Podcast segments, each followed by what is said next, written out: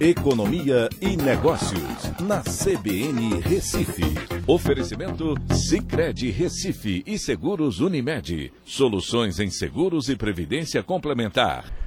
Olá, amigos, tudo bem? No podcast de hoje eu vou falar sobre o governo que anunciou um corte de 10% nas tarifas de importação.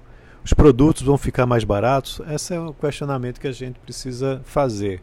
Né? De todo jeito, é uma medida tomada de forma unilateral, ela vale até 31 de dezembro de 2022 e abrange 87% do universo tarifário do país, segundo uma nota emitida de forma conjunta dos Ministérios da Economia e Relações Exteriores. O Brasil é reconhecidamente um dos mais fechados ao comércio internacional, protegendo sua indústria há décadas. Muitos produtos brasileiros são ineficientes e caros, pois não tem uma concorrência direta com produtos similares importados, por conta justamente desse forte protecionismo. O Mercosul foi criado como uma forma de dar acesso aos mercados dos países vizinhos para os produtos brasileiros, mas pouco avançou, porque a Argentina, né, principalmente, tem diversas barreiras contra o Brasil. E o acordo ainda dificulta uma maior abertura bilateral do Brasil com a pandemia, os produtos ficaram mais caros, resultando numa inflação para o Brasil, bem como a de outros países.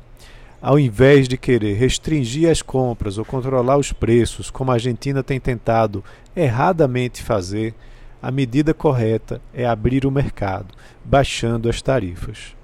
Usando um dispositivo no Mercosul que permite contar de forma imediata é, com um instrumento que possa contribuir para aliviar os efeitos negativos da pandemia sobre a vida e a saúde da população brasileira, o Brasil não desrespeitou a tarifa externa comum, mas assim é, conseguiu e vai fazer a diminuição das suas tarifas.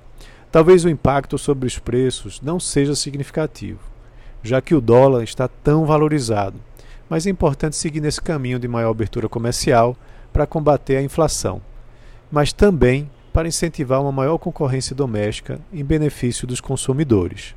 É claro que uma maior abertura e o acordo Mercosul-União Europeia precisam avançar em paralelo com algo muito importante para as indústrias nacionais, a reforma tributária, que deixará os produtos brasileiros mais competitivos em relação aos concorrentes externos à medida que a gente adote o IVA, né, o Imposto sobre Valor Agregado, principalmente nos produtos industrializados.